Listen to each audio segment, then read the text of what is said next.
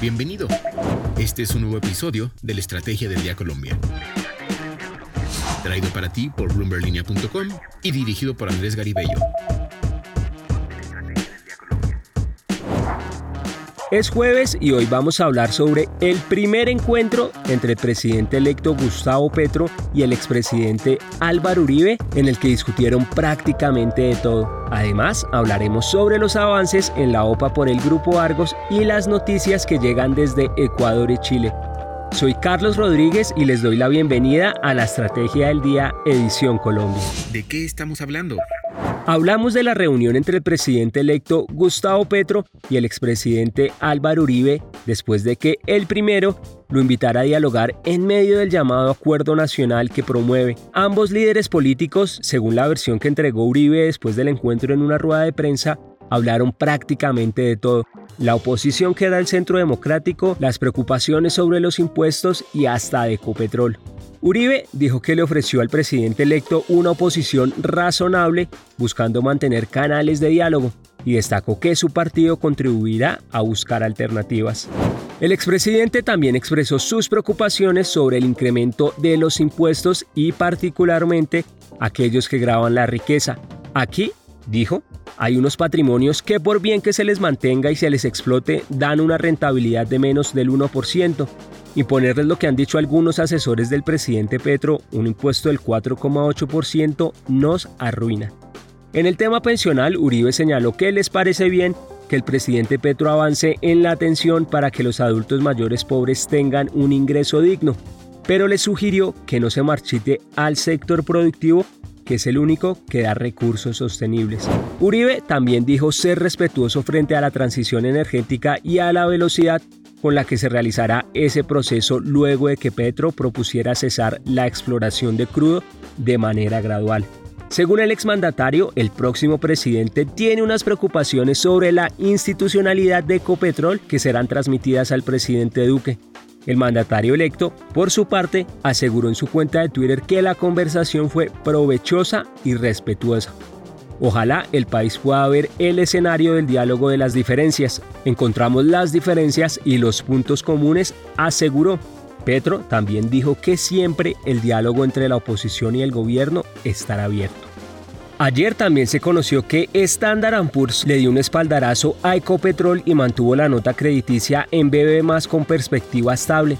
Además, aseguró que la compañía tiene proyectos suficientes para los próximos 10 años. En opinión de Standard Poor's, Ecopetrol ya tiene una amplia cartera de proyectos para la próxima década junto con cerca de 280 megavatios en energía renovable. La firma dijo en su informe que no está incluyendo en sus supuestos de escenario base ninguna producción adicional de hidrocarburos para los próximos dos años de fuentes no convencionales, dado que los dos proyectos principales aún se encuentran en etapas iniciales. Standard Poor's también aseguró que la reciente adquisición de ISA le permitirá a la compañía diversificarse hacia un negocio de transmisión eléctrica regulado y predecible, mientras avanza hacia la transición a la energía renovable. Lo que debes saber. Ahora tres datos que debe tener en cuenta este jueves. El primero, la TRM para hoy es de 4.127 pesos con 47 centavos. El segundo, la Asamblea de Accionistas del Grupo Sura no habilitó a que Gabriel Gilinski y José Luis Suárez Parra participen en la discusión de la Junta Directiva sobre la participación de la compañía en la OPA que lanzó el Grupo Gilinski sobre el Grupo Argos. La decisión entonces quedará en manos de los miembros Jaime Sebastián Orejuela Martínez, Luis Santiago Cuartas Tamayo, Luis Javier Zuluaga Palacio y Pablo Londoño Mejía. Y el tercer dato, Hoy será la reunión del Banco de la República en la que el mercado espera que suba las tasas de interés entre 100 y 150 puntos básicos en un nuevo intento por controlar la inflación. El tipo de referencia quedaría en un 7,5% e incluso se podría dejar la puerta abierta para más incrementos. En línea con América Latina. Dos de los socios de Colombia están viviendo momentos trascendentales. Ecuador sigue lidiando con una crisis interna a pesar de que el martes en la noche la oposición no logró conseguir los votos necesarios para instituir al presidente Guillermo Lazo. El mandatario que rompió las negociaciones con los líderes indígenas que promueven la protesta tras la muerte de un militar declaró un nuevo estado de excepción en cuatro provincias donde se han registrado un incremento de actos violentos durante las protestas que van camino a cumplir 20 días. Además, Petroecuador activó su cláusula de fuerza mayor ante la imposibilidad de seguir exportando crudo. Esto quiere decir que la empresa no será sancionada por incumplir los contratos que había suscrito con terceros para la entrega de crudo a inicios de julio. Por otra parte, en Chile terminó la convención encargada de redactar una nueva constitución.